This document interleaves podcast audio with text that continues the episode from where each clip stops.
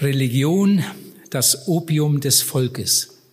Eine Aussage von Karl Marx, über die sich viele Leute geärgert haben, aber er hat recht.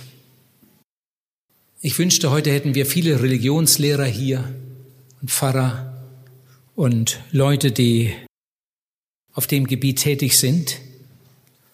Aber wir alle sind eingeladen, jetzt gut mitzudenken Gott hat uns unseren Kopf ja nicht nur als Hutständer gegeben, sondern damit wir ihn gebrauchen zum Denken, zum Nachdenken.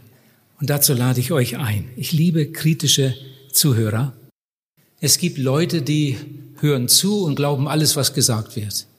Die sind heute hier, die sind morgen da und überall nicken sie. Die nicken manchmal schon, wenn der Satz noch gar nicht zu Ende ist.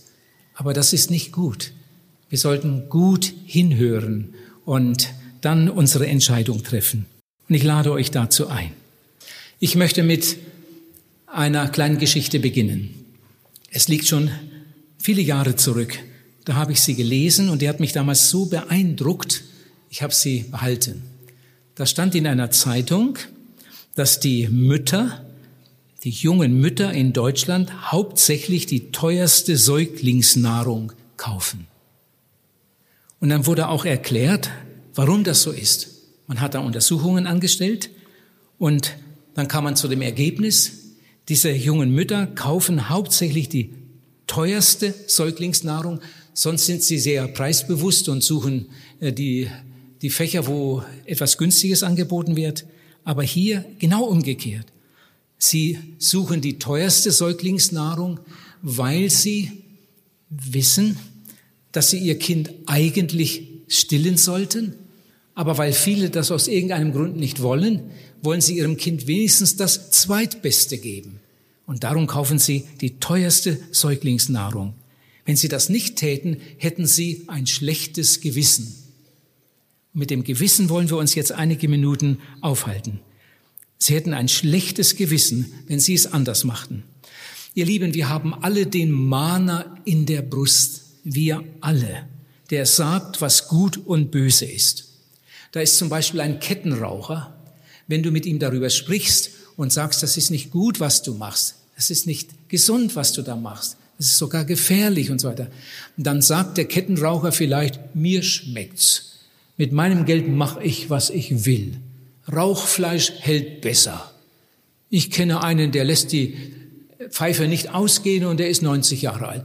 So reden sie sich heraus. In Wirklichkeit weiß er ganz genau, dass du recht hast. Und manchmal hat er auch ein schlechtes Gewissen bei seinem Kettenrauchen. Wenn du mit einem Trinker sprichst, mit einem Alkoholiker, der gebunden ist an den Alkohol und ihn ermahnst, dann kann es sein, dass er sich rechtfertigt und sagt, mir schmeckt's und ich mache mit meinem Geld, was ich will und mir gefällt das und so weiter. In Wirklichkeit weiß er ganz genau, dass du recht hast. Er hat sogar manchmal ein schlechtes Gewissen. Und so ist das auch bei dem Dieb, so ist das bei dem Ehebrecher. Sie mögen sich alle rechtfertigen, macht doch jeder, macht Spaß. In Wirklichkeit weiß der Dieb und weiß der Ehebrecher, dass er ein, ein Lump ist, ein Schuft ist. Er hat Treue versprochen und macht genau das Gegenteil. Wir haben gestern Abend etwas über den Schöpfer gehört.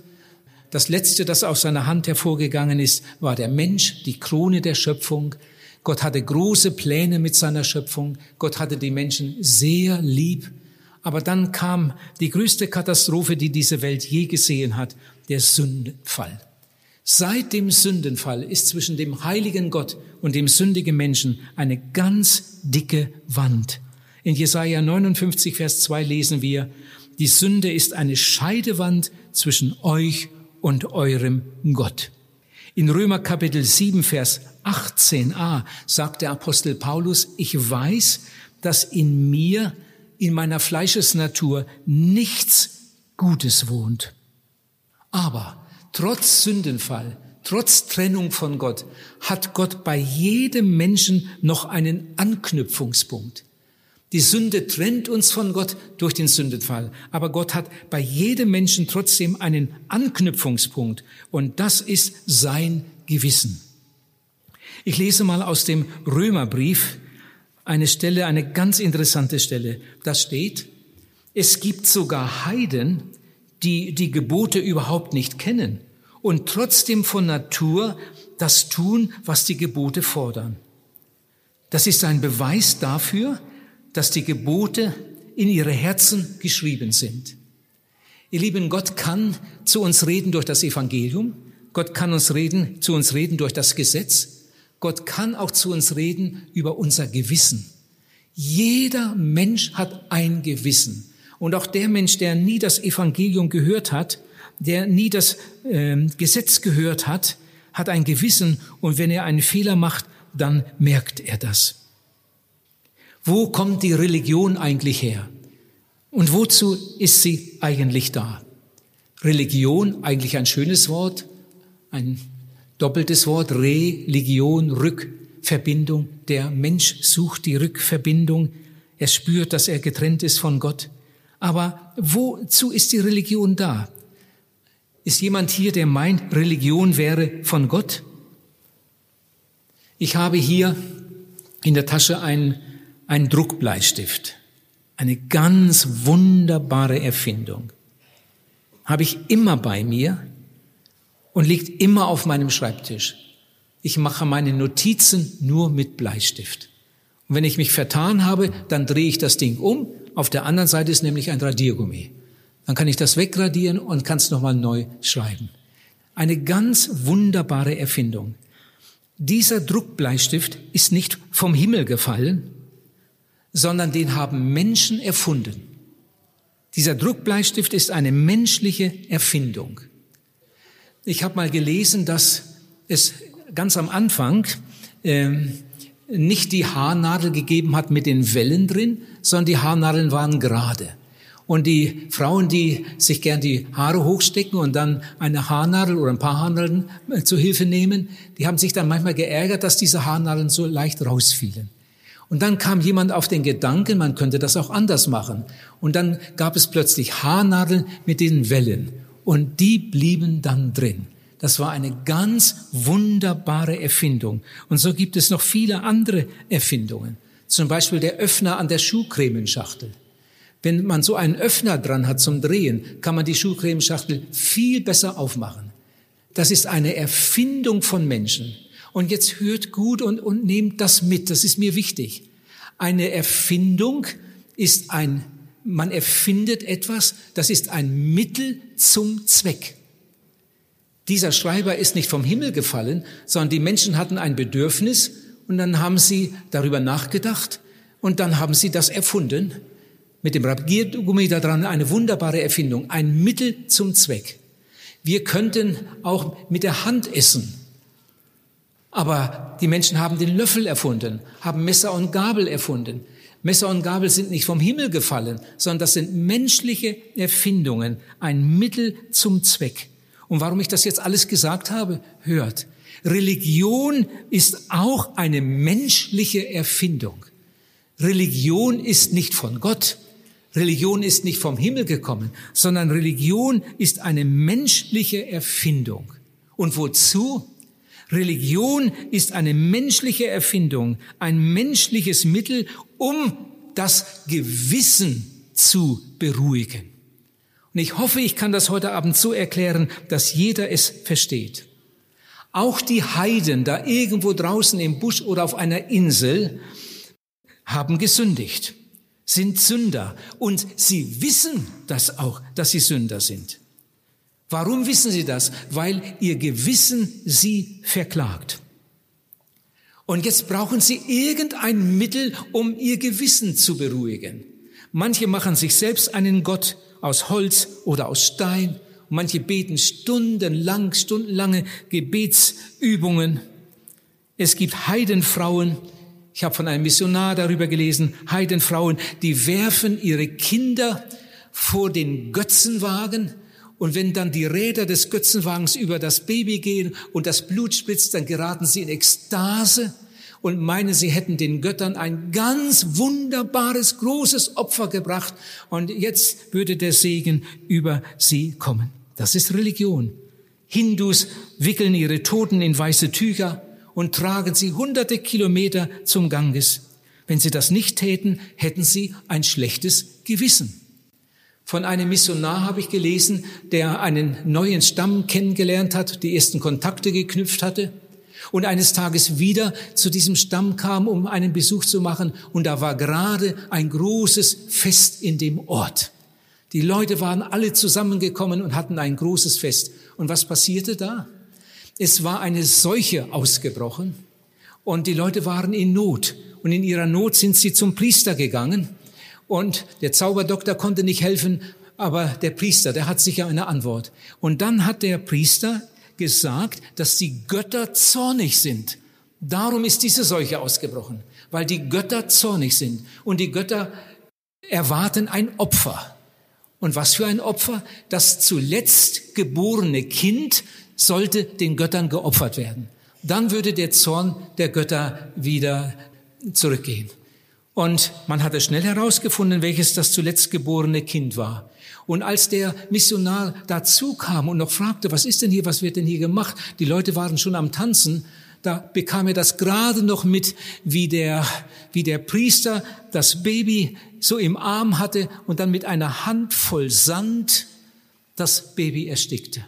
Ließ den Sand in den, in den Mund dieses schreienden Babys hinein, mehr, mehr, mehr, mehr, bis das Kind dann an diesem Sand erstickt war. Und die Leute tanzten und freuten sich, jetzt wird die Seuche verschwinden, denn die Götter sind besänftigt, der Zorn ist besänftigt. Wir haben ein großes Opfer gebracht.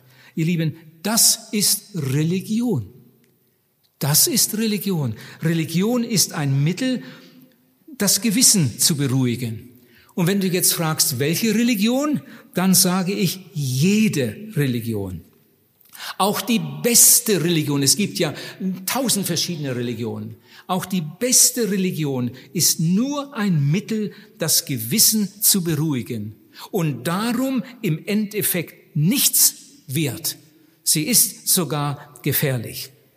Und wenn Karl Marx gesagt hat, Religion ist das Opium des Volkes, dann hat er recht. Opium, was ist denn das? Das ist ein, ein Rauschgift, ein Betäubungsmittel, ein Beruhigungsmittel. Das wirkt. Ich will es mit einem Beispiel erklären. Jemand hat Zahnschmerzen, furchtbare Zahnschmerzen. Und jetzt nimmt er ein Mittel gegen Zahnschmerzen. Und was passiert? In kurzer Zeit sind die Zahnschmerzen weg. Die Zahnschmerzen sind wirklich weg, aber der kranke Zahn ist immer noch da. Der kranke Zahn, der bleibt. Ihr Lieben, genauso ist das auf dem religiösen Gebiet. Du hast gesündigt. Sünde ist schlimmer als ein Magengeschwür. Du hast gesündigt. Du hast ein schlechtes Gewissen. Aber du hast Religion. Du wendest die Religion an, irgendeine, ich erkläre dann gleich noch etwas dazu, und dann hast du wieder ein gutes Gewissen. Du hast das getan, was die Religion fordert, und dann hast du wieder ein gutes Gewissen. Das schlechte Gewissen ist weg, aber die Sünde bleibt. Die Verlorenheit bleibt. Das Kind ist gerade geboren, dann wird es getauft, dann wird es gefirmt oder konfirmiert und dann kommen noch so allerlei religiöse Handlungen, viele, von denen kein Wort in der Bibel steht. Und wenn man das alles gemacht hat, dann hat man so einigermaßen ein gutes Gewissen. Man weiß zwar, ich habe viel verkehrt gemacht, ich bin auch ein Sünder, aber ich habe das ja alles gemacht, was die Religion fordert, und dann wird der liebe Gott schon zufrieden sein. Noch ein paar Vater unser, und dann hat man das, das Gewissen beruhigt. Und ich sage euch, ich sage das, nachdem ich lange darüber nachgedacht habe, ob ich das so sagen darf. Aber es ist meine tiefste Überzeugung. Die christliche Religion ist die gefährlichste. Und die christliche Religion ist darum so gefährlich, weil sie so gut wirkt, weil sie so gut beruhigt. Aber es ist in Wirklichkeit nur ein Beruhigungsmittel. Man benutzt die Religion wie eine Spritze. Ich sagte ihm schon, das Kind ist kaum da, dann wird es schon getauft. Wenn man es nicht täte, hätte man ein schlechtes Gewissen. Man hat sein Gewissen beruhigt mit dieser Handlung. Und dann kommen viele andere Behandlungen, andere Handlungen dazu. Aber der Mensch hat keine Bekehrung erlebt. Er hat keine Wiedergeburt erlebt. Das, um was es eigentlich geht, das hat er nicht erlebt. Und die Frucht der sogenannten christlichen Religion, die können wir ja jeden Tag sehen. Das sogenannte Christentum. Das ist kaum irgendwo schlimmer als in Deutschland. Und dann sagt jemand, die Christen haben versagt. Die christlichen Völker haben so viele Ehescheidungen. Die Christen haben mich enttäuscht. Das sogenannte Glaubensleben der christlichen Völker ist eine Karikatur, ein Zerrbild, eine Schaupackung ohne wirklichen Inhalt. Da war ich einmal irgendwo während eines Dienstes im Ausland beim Friseur. Der Friseur hieß Schön. Nun, ich kann sagen, das war in der Schweiz. Da gibt's den Namen Schön sehr, sehr, sehr oft und auch einige Friseure. Und das ist schon so lange her, vielleicht lebt er schon gar nicht mehr. Ich saß da beim Friseur und ich habe gedacht, die Gelegenheit will ich nutzen, will ihn einladen zur Evangelisation. Während der ganzen Zeit, während ich da saß, erstmal musste ich eine Zeit lang warten. Und bis ich dann dran war, das dauerte ja auch seine Zeit, haben die Leute sich da unterhalten, die Männer, und die haben so schmutzige Sachen da erzählt, ihre Witze gerissen und gelacht, und das war so eine gottlose Männerrunde da, und ich saß dazwischen. Und als ich dann fertig war, da habe ich meinen Zettel rausgenommen aus der Tasche und habe gesagt, ich habe jetzt hier eine lange Zeit gesessen. Und, äh, und ich habe gehört, wie Sie miteinander gesprochen haben. Heute Abend dürfen Sie mal bei mir sitzen und zuhören. Da sprechen dann einige andere, aber das wäre doch mal schön. Ich habe jetzt hier zugehört und heute Abend kommen Sie mal zu mir. Und als der dann den Zettel sah, dann hat er angefangen zu spotten. Mit dem frommen Zeug will er überhaupt nichts zu tun haben. Und dann habe ich ihm gesagt, Sie heißen schön. Sie heißen schön. Aber Sie haben heute so schmutzig, so schmutzig, so gemein geredet. Es wäre mir lieber, Sie würden Herr Schrecklich heißen und etwas schöner reden. Hat er mich groß angeguckt. Dann habe ich ihm noch etwas erzählt von der Evangelisation und bin dann gegangen. Ich denke, der Mann ist nicht gekommen, ich habe ihn jedenfalls nicht gesehen. Ihr Liebe, man kann so einen schönen Namen haben. Man kann so einen schönen Namen haben, aber was dahinter ist, ist etwas ganz anderes. Man kann Christ heißen. Oder man kann sich Christ nennen, aber man hat in Wirklichkeit mit Jesus Christus überhaupt nichts zu tun. Manch einem möchte ich sagen, du bist getauft, aber du hast kein Leben aus Gott. Du hast den Namen, als lebtest du, aber in Wirklichkeit bist du tot. Du bist religiös, aber du bist nicht gerettet. Du bist nicht wiedergeboren. Du bist nur religiös. Religion hat es immer mit drei Dingen zu tun. Ich lade euch ein, jetzt einmal ganz gut mitzudenken. Religion hat es fast immer mit drei Dingen zu tun. Ich versuche das ganz lieb zu sagen, obwohl es unheimlich ernst ist, was ich jetzt sage. Religion hat es fast immer mit drei Dingen zu tun. Erstens mit toten Gegenständen. Zweitens mit Vorschriften, die nirgends in der Bibel stehen. Und mit Menschen, oft mit toten Menschen. Beginnen wir beim ersten, tote Gegenstände. Bei uns zu Hause, früher als ich noch so Schuljunge war, haben wir Heiligabend immer gefeiert mit Tannenbaum und Geschenken und so weiter. Wir mussten dann lange draußen warten, bis der Weihnachtsmann das alles ausgepackt hatte. Und wenn es dann soweit war, dann, dann kam Papa in die Küche und hat gesagt, so Kinder, jetzt könnt ihr kommen. Der Weihnachtsmann ist gerade weggegangen.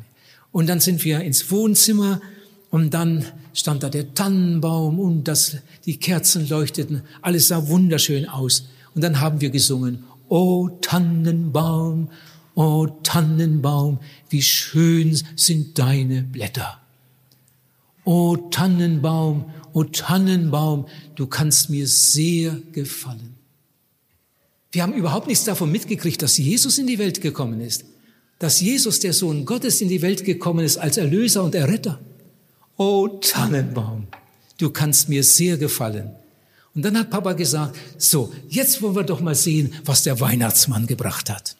Ja, das ist Religion, ihr Lieben. Das ist Religion. Ich sage jetzt nicht heidnische Religion. Das ist christliche Religion. Das ist eine Not. Tote Gegenstände sind so wichtig. Mein Vater hatte einen Anzug, den hat er nur zur Beerdigung angezogen. Einen schwarzen Anzug. Den hat er nur zur Beerdigung angezogen. Ja, ich habe ja nichts dagegen. Bei Beerdigungen haben viele Leute dunkle Kleidung an, das ist auch in Ordnung. Aber meinem Vater war das so wichtig. Das war wichtiger als alles andere. Dass das stimmt, dass die Kleidung stimmt. Es gibt Häuser, die sind in den Augen der Menschen so, so anders, so wichtig, so heilig. Da darf man kein Wort sagen. Da darf man nur reingehen, ganz leise, sich die Bilder angucken und dann wieder raus. Die Häuser sind genauso aus Steinen gebaut wie, wie unser Wohnhaus und, und der Stall. Das ist auch nur ein Haus von Menschenhand gemacht. Natürlich für einen besonderen Zweck. Aber manche Leute bekommen da drin so besondere Gefühle, so fromme Gefühle. Ihr Lieben, das ist Religion. In der Bibel steht, Gott wohnt nicht in Häusern, die mit Händen gemacht sind. Gott möchte in unseren Herzen wohnen. Aber die meisten Leute haben dafür überhaupt keine Antenne. Das ist Religion. Ich komme zum zweiten Punkt. Vorschriften. Vorschriften, die nirgends in der Bibel stehen. Es gibt Leute, die essen am Freitag kein Fleisch. Das hat man ihnen so beigebracht. Das, das muss so sein. Das ist Religion. Also ich denke, wenn man am Freitag kein Fleisch isst, dann ist das sogar gut. Mal einen Tag ohne Fleisch, das ist doch gesund, das ist bestimmt gut. Und wenn jemand mal einen Fastentag macht, ist das noch besser. Nur wenn man daraus Religion macht und denkt, dass man damit jetzt irgendwie Gott gefällt und wenn man das nicht macht, dann kriegt man ein schlechtes Gewissen. Also äh, dann, dann wird das sehr fragwürdig. Es gibt menschliche Formen, menschliche Vorschriften, die nirgends in der Bibel stehen und die den Menschen doch so wichtig sind. Jetzt komme ich zum dritten Punkt, Menschen. Menschen. Oft sind es tote Menschen. Man benutzt sie für seine Religion. Bei uns in unseren Dörfern feiert man im Sommer Schützenfest. In dem Dorf, in dem Dorf, in dem Dorf und dann fängt sie von vorne an. Dann nehmen Leute sich drei Tage Urlaub, die Kinder haben schulfrei und dann wird drei Tage gefeiert, was da für Alkohol fließt und was da gesündigt wird. So, da war wieder einmal Schützenfest. Äh, in der Mitte des Schützenfestes hatte meine Mutter am Nachmittag im Garten zu tun und die Nachbarin, auch eine Bäuerin, war auch gerade im Garten beschäftigt. Und dann kamen die sich dann näher am Zaun und haben sich unterhalten. Und plötzlich kam sie dann auch aufs Schützenfest zu reden.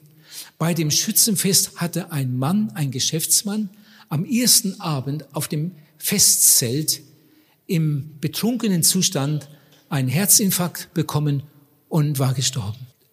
Jeder wusste das. Und da hat meine Mutter zu der Nachbarin gesagt, als sie dann über diesen Todesfall sprachen, hat meine Mutter gesagt, das ist ja schon ein bisschen peinlich, in dem Zustand, in dem Zustand dann einfach so sterben, ist ja schon ein bisschen peinlich auch für die Angehörigen. Und da hat die Nachbarin gesagt, Meta, meine Mutter hieß Meta, Meta, weißt du das gar nicht? Der ist direkt neben dem Pastor gestorben. Ja, bei uns geht der Pastor auch zum Schützenfest. Das muss er. Die Bauern haben eine Abmachung mit ihm. Wenn du nicht zum Schützenfest kommst, dann kommen wir nicht zum Erntedankgottesdienst. Und da sollen sie doch alle kommen. Und dann geht der Pastor auch zum Schützenfest.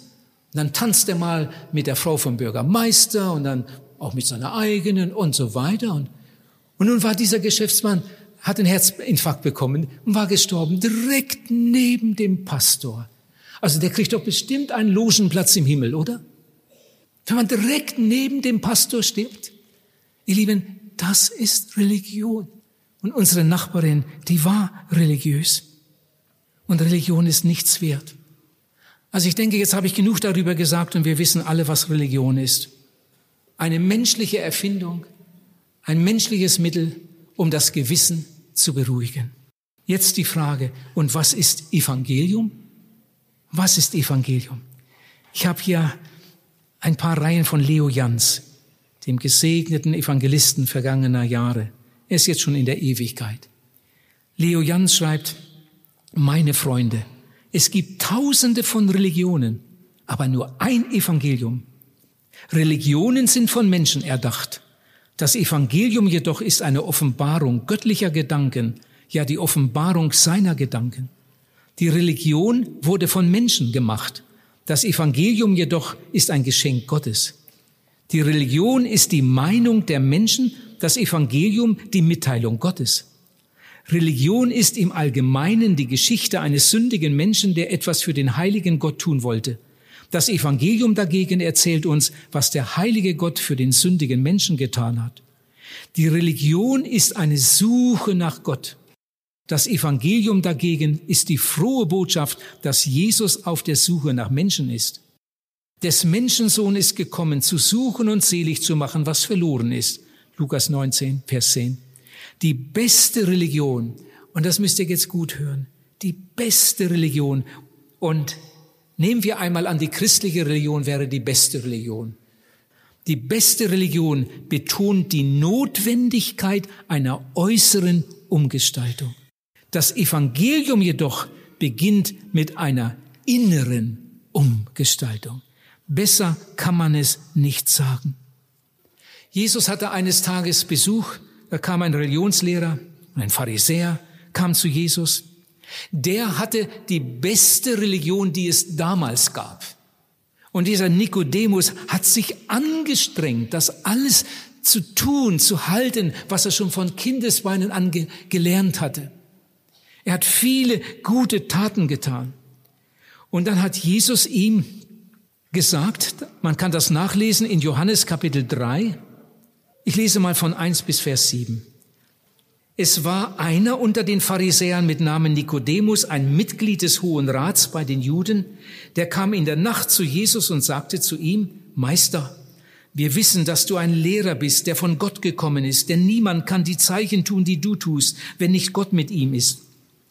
Jesus antwortete ihm, Wahrlich, wahrlich, ich sage euch, ich sage dir, wenn jemand nicht von neuem geboren wird, kann er das Reich Gottes nicht sehen.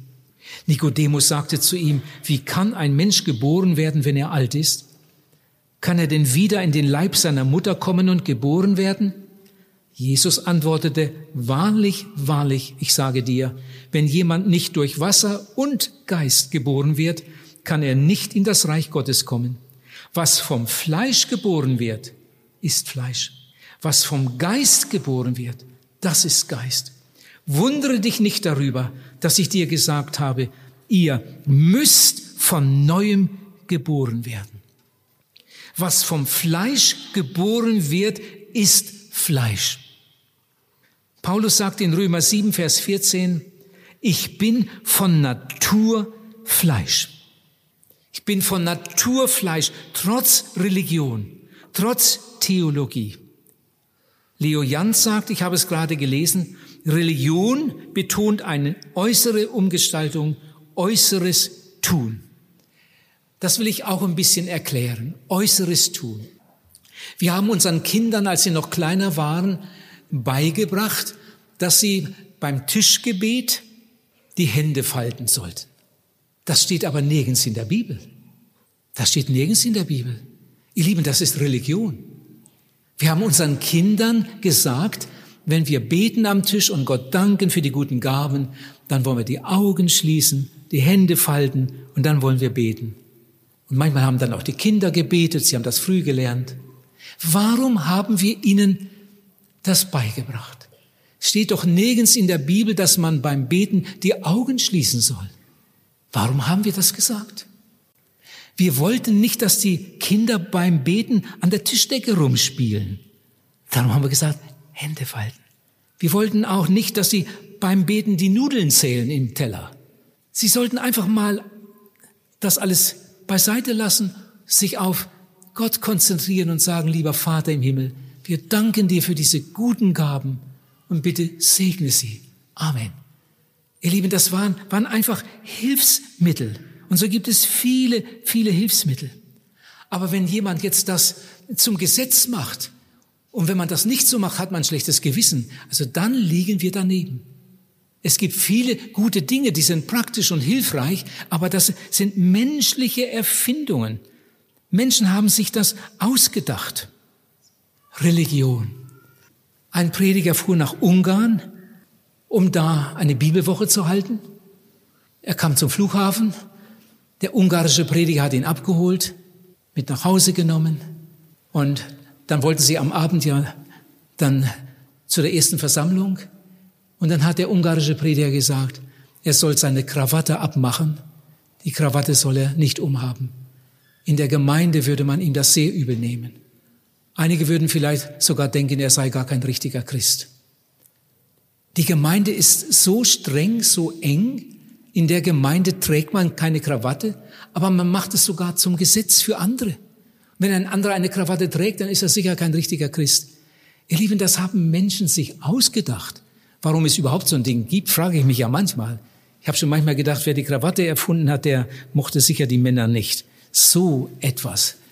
Äh, aber hat sich so eingebürgert, man macht es und es gehört einfach zu einer gepflegten Kleidung heutzutage. Man kann es auch anders machen. Aber ob mit oder ohne Krawatte, ihr Lieben, Gott hat überhaupt nichts damit zu tun. Lieben, was meint ihr? Es gibt doch Kirchen, da trägt der Pfarrer ein Talar. Bei der Beerdigung trägt er ein Talar. Bei der Trauung trägt er ein Talar. Was meinst du, der Talar? Ist der von Gott? Oder ist der Talar vom Teufel? Nein, der Talar ist vom Schneider. Der hat ihn genäht. Das ist eine menschliche Erfindung. Da ist das einfach so üblich, da mache ich habe doch nichts dagegen. Das ist einfach so üblich in der Gemeinde. Und in der anderen Gemeinde ist es wieder anders üblich. Aber das ist Religion. Das hat nichts mit dem Evangelium zu tun. Das ist Verpackung. Das ist die Verpackung. Und Verpackung kann manchmal richtig schön sein, wenn man ein Geschenk bringt und das ist schön eingepackt. Das ist ja schön. Aber die Verpackung ist nicht das Entscheidende. Die Verpackung macht man ab und dann wirft man sie weg. Der Inhalt ist entscheidend. Und so gibt es so viel christliche Verpackung, christliche Religion. Aber es geht eigentlich nicht um die Verpackung, sondern es geht um den Inhalt, um die innere Veränderung. Jesus sagt zu Nikodemus, du musst wiedergeboren werden. Das Evangelium beginnt mit einer inneren Umgestaltung. Die Bibel nennt das eine Wiedergeburt. Das hat nichts zu tun mit Reinkarnation, dieser fernöstlichen Lehre, sondern es geht hier um das neue Leben, das Gott dem Menschen schenkt, der sich bekehrt und Jesus aufnimmt. Du musst wiedergeboren werden. Ich darf vielleicht gerade einmal fragen, lieber Zuhörer, einige sind heute vielleicht sogar das erste Mal hier. Hast du das erlebt? Kannst du erzählen von einer Stelle in deinem Leben, wo das bei dir passiert ist? Jesus sagt, wenn du das nicht erlebt hast, kannst du das Reich Gottes nicht sehen. Und das ist doch nicht meine Erfindung. Das hat sich doch kein Mensch ausgedacht, sondern das hat Jesus, der Sohn Gottes, gesagt. Wer nicht von neuem geboren ist, kann das Reich Gottes nicht sehen. Wiedergeburt, wiedergeboren, noch einmal geboren, vom Geist geboren, von neuem geboren, ein zweites Mal geboren. Hör, bei der ersten Geburt wird man ein Menschenkind, weil der Vater, der uns gezeugt hat, ein Mensch war. Durch die zweite Geburt wird man ein Gotteskind, weil der Vater, der das neue Leben schenkt, Gott ist, der Vater im Himmel. Wer die erste Geburt erlebt hat, der kann hier auf der Erde leben. Die erste Geburt ist die Voraussetzung für das natürliche Leben. Wer die erste Geburt nicht erlebt hat, kann diese Welt nicht sehen, ganz klar. Die Wiedergeburt ist die Voraussetzung für das ewige Leben. Wer die Wiedergeburt nicht erlebt hat, der kann das Reich Gottes nicht sehen, sagt Jesus. Das ist auch ganz logisch, das ist ganz klar. Die erste Geburt, die haben wir alle erlebt. Das ist abgeschlossen, sonst wären wir ja gar nicht hier. Ob wir die zweite Geburt erlebt haben, das ist die Frage. Die erste Geburt, die kam nicht von selbst. Die Bibel sagt, durch den Willen eines Mannes. Die zweite Geburt kommt auch nicht von selbst.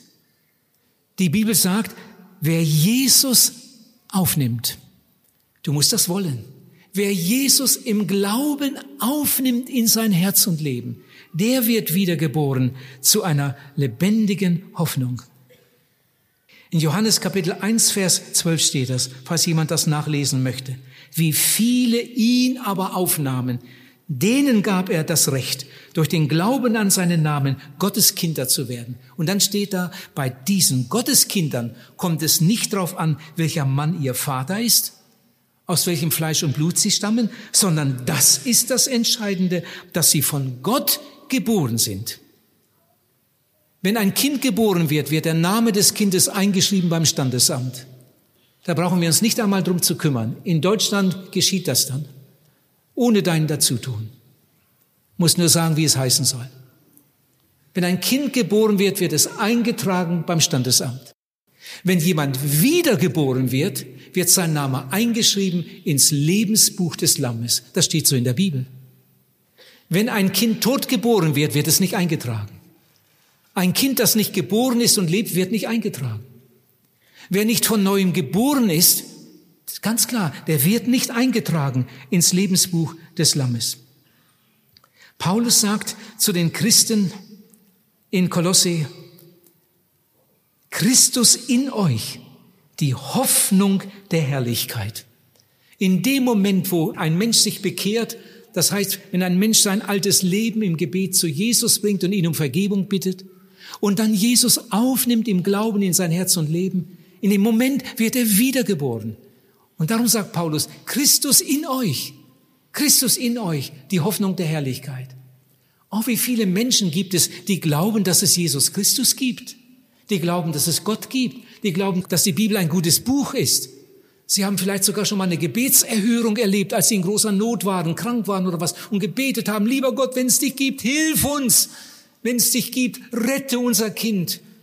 Gott ist so gut, wie oft erhört Gott Gebete von Menschen, die nicht bekehrt und nicht wiedergeboren sind, einfach weil er die Menschen liebt. Du glaubst, dass es Gott gibt, du glaubst, dass es Jesus gibt. Du könntest mit allem Recht sagen, Jesus ist bei mir. Aber ob er in dir ist, das ist die entscheidende Frage. Christus in euch, die Hoffnung der Herrlichkeit. Ich habe von klein auf immer geglaubt, dass die Bibel ein gutes Buch ist. Ich habe immer geglaubt, dass es Gott gibt. Ich habe immer geglaubt, dass es Jesus gibt. Ich habe vieles nicht verstanden, aber das habe ich immer geglaubt, dass es Jesus gibt. Und Jesus war irgendwie auch bei mir. Er hat mir ja so oft geholfen, mich bewahrt, wenn ich an meine Motorradunfälle denke, dass ich überhaupt noch lebe. Er war bei mir. Und dann mit 20 Jahren kam diese große Entscheidung, meine Bekehrung. Ich habe mein altes Leben Jesus gebracht und er hat mir vergeben. Und dann habe ich den, der schon so lange bei mir war, aufgenommen. Jetzt wohnt Christus in mir. Christus in euch, die Hoffnung der Herrlichkeit. Die Bibel sagt, dass unser Leib ein Tempel Gottes wird. Wenn ein Mensch sich bekehrt und Jesus aufnimmt, dann kommt der Geist Gottes in seinen Geist und er wird ein Tempel des lebendigen Gottes.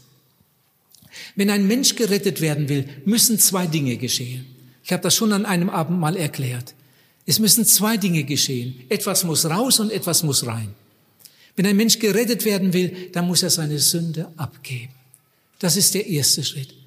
Die Sünde muss raus. Und das ist so einfach. Ich brauche es nur Jesus sagen, es tut mir leid. Bitte vergib mir. Und er vergibt mir und er macht mich rein. Das Blut Jesu Christi, des Sohnes Gottes, macht rein von aller Sünde. Die Sünde muss raus. Die Bibel vergleicht unser altes Leben auch mit einem schmutzigen Kleid. Ich muss das schmutzige Kleid ausziehen und abgeben und dann Jesus annehmen das neue Kleid, das Kleid der Gerechtigkeit anziehen. Ich werde wiedergeboren und dann kann ich mit Jesus in einem neuen Leben wandeln. Ich will das mal mit einem Beispiel erklären. Stellt euch einmal vor, das wäre deine Sünde. Ein Paket deine Sünde. Deine ganze Geschichte, deine Kindheit, deine Jugend, deine ganze Vergangenheit. Das ist alles in dir. Die anderen können das nicht sehen. Nun, manchmal sieht man einigen Leuten etwas an, aber die meisten sind, sind ja nicht sichtbar äußerlich. Aber sie sind in dir. Da hat sich viel angesammelt. Und da ist Jesus, er möchte dich retten. Und jetzt möchtest du gerettet werden. Jetzt passieren zwei Dinge. Du kommst mit deiner Sünde und gibst sie ab. Die Sünde raus. Und dann nimmst du Jesus auf in dein Herz und Leben und bist wiedergeboren zu einer lebendigen Hoffnung. Und in den allermeisten Fällen dauert das Ganze nur ein paar Minuten. Gestern haben sich wieder eine ganze Reihe Leute bekehrt. Einige mit Tränen, Leute haben sich nachher in die Arme genommen und fast nicht mehr losgelassen vor Freude. Ein älterer Mann gestern Abend. Endlich, endlich habe ich es geschafft. Er hätte sich vor ein paar Jahren schon bekehren können, da war er auch hier. Und er hat es damals nicht geschafft. Vielleicht hatte er nicht den Mut. Und gestern dieser innere Kampf und dann hat er sich durchgerungen. Heute muss es sein. Und er kam in den Seelsorgerraum. Ich habe nochmal alles erklärt und dann haben wir zusammen gebetet. Ich vergesse das Gesicht gar nicht, seine Tränen. Es waren Freudentränen. Ihr Lieben, das Ganze ist eigentlich so einfach. Ich komme mit meiner Sünde. Es gibt manchmal Leute, die sagen, ich bin viel zu schlecht. Sowas gibt es nicht. Jesus kam ja für die Sünder. Oder ich habe es noch nicht nötig, du weißt gar nicht, ob du morgen noch lebst. Wenn jemand mit seiner Sünde zu Jesus kommt und gibt sie bei ihm ab, nimmt er sie alle weg, als wäre das alles nie gewesen. Er nimmt Jesus auf in sein Herz und Leben und wird wiedergeboren zu einer lebendigen Hoffnung. Oh, wenn du das noch nicht erlebt hast, komm doch heute Abend. Nikodemus, ein Pharisäer. Paulus war auch ein Pharisäer. Ein sehr religiöser Mann. Der Apostel Paulus ging sogar so weit, das kann man im Philipperbrief lesen. Ich lese die Verse noch schnell. Das steht im, im Philipperbrief Kapitel 3, von Vers 4 an, hört einmal. Das war das Leben des Apostel Paulus. Philippa 3 von Vers 4. Wenn ein anderer meint, er könnte sich auf menschliche Vorzüge berufen und verlassen. Es gibt ja manchmal Menschen, die, die, die sind so von sich eingenommen und so eingebildet, was sie für gute Menschen sind. Wenn jemand so eine hohe Meinung von sich hat, sagt Paulus hier, ich könnte es viel mehr.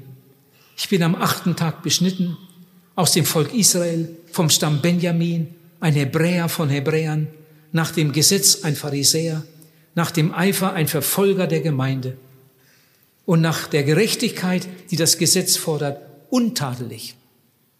Wenn irgendjemand sich angestrengt hat, das Gesetz zu halten, dann der junge Saulus von Tarsus.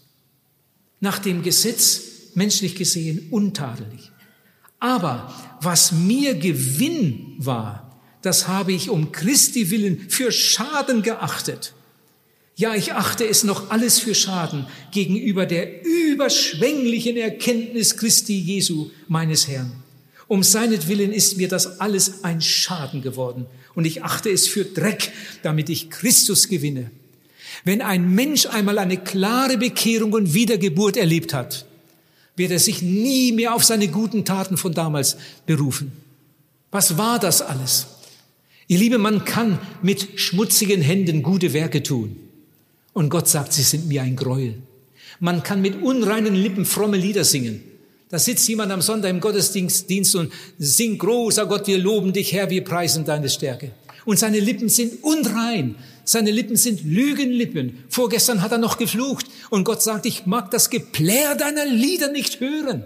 Es ist mir ein Gräuel. Das ist alles nur Religion, alles selbstgemachtes Zeug. Aber wenn jemand Jesus aufgenommen hat in sein Herz und Leben, seine Sünde vergeben ist, dann ist sein Lied für Gott ein, ein Hochgenuss. Der Herr wohnt in den Lobgesängen seiner Kinder. Gott freut sich, wenn wir singen und ihn anbeten mit reinen Lippen. Aber das andere, das Gesinge der Unbekehrten, ist ihm ein Gräuel. Paulus war sehr religiös, aber er hatte keine Bekehrung erlebt und keine Wiedergeburt.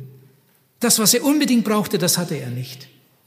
Ich möchte jetzt in den letzten paar Sätzen ganz persönlich werden und ich hoffe, dass ich euch irgendwie erreiche. Höre, lieber Zuhörer. Auch du hast gesündigt. Und du weißt es. Du hast gesündigt. Du bist schuldig vor Gott. Du bist durch deine Sünde von Gott getrennt. Du spürst das. Du weißt das. Dein Gewissen verklagt dich. Oh, wie oft hat es dich schon verklagt? Es gibt drei Möglichkeiten für dich. Erstens, du kannst dein Gewissen verhärten. Das machen viele, viele Menschen. Du kannst dein Gewissen abstumpfen. Man kann sich so an die Sünde gewöhnen, dass man gar nicht mehr merkt, dass man sündigt. Also es gibt Menschen, die merken nicht, wenn sie lügen. Die haben sich so daran gewöhnt, das ist einfach ein Teil ihres Lebens. Das Gewissen reagiert nicht mehr. Die Bibel sagt, es gibt Leute, deren Gewissen ist wie mit einer Hornhaut überzogen. Der kann im Ehebruch leben und denkt sich nichts dabei. Ja, wieso? Machen andere auch? Am Anfang, als das anfing, da hat sein Gewissen noch oft rebelliert. Aber inzwischen hat er sein Gewissen abgetötet. Das Gewissen reagiert nicht mehr. Das ist etwas ganz, ganz Furchtbares. Wenn ein Mensch so verstockt ist, dass er in Sünde leben kann und das Gewissen regt sich nicht mehr. Es gibt eine zweite Möglichkeit. Du kannst dein Gewissen beruhigen. Du merkst, ich bin schuldig und jetzt unternimmst du irgendwas Religiöses. Fängst an, gute Werke zu tun. Singst vielleicht sogar im Kirchenchor mit. Hilfst beim Bau des Gemeindehauses. Machst Gutes. Gibst eine Spende für die Mission.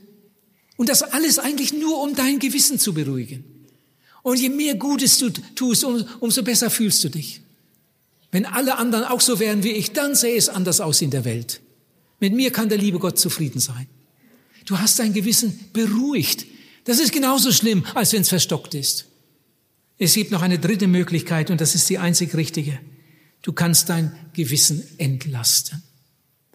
Du kannst mit deiner Schuld und Sünde zu Jesus kommen und ihn um Vergebung bitten.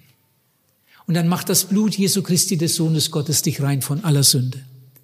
Wenn du dann dein Herz öffnest, das gerade rein geworden ist, wenn du dein Herz öffnest und sagst, Herr Jesus, komm in mein Herz, ich entscheide mich jetzt für dich, wirst du ein Kind Gottes. Du wirst wiedergeboren zu einer lebendigen Hoffnung. Und dann darfst du mit Jesus Christus in einem neuen Leben wandeln. Lieber Zuhörer, wenn du dein Gewissen verhärtest, also dann möchte ich nicht in deiner Haut stecken. Solche Leute können die ernsteste Predigt hören und das berührt sie irgendwie nicht mehr. Und wenn du dein Herz beruhigst, dann kannst du auch die ernsteste Predigt hören. Aber das scheint dir gar nicht so wichtig zu sein. Du hast ja eigentlich alles gemacht, um dein Wissen zu beruhigen. In Wirklichkeit bist du selbst betrogen. Aber wenn du ganz ehrlich wirst, und zugibst, ich bin nicht besser als andere Leute. Ich bin ein verlorener Sünder. Ich brauche Vergebung. Und dich von Herzen bekehrst und Jesus aufnimmst als deinen Heiland und Retter, dann wirst du ein Kind Gottes. Dann wirst du wiedergeboren zu einer lebendigen Hoffnung. Dann wird dein Name eingeschrieben ins Lebensbuch. Du bist ein Erbe Gottes, ein Miterbe Jesu Christi. Oh, was bin ich froh, dass ich das verstanden habe dass Gott mir die Augen dafür geöffnet hat, dass ich das verstehen durfte, mich bekehren durfte, Jesus annehmen durfte und jetzt schon so viele Jahre mit ihm gehen darf. Welch eine Gnade. Und das wünsche ich dir auch von ganzem Herzen. Gott segne euch alle. Amen.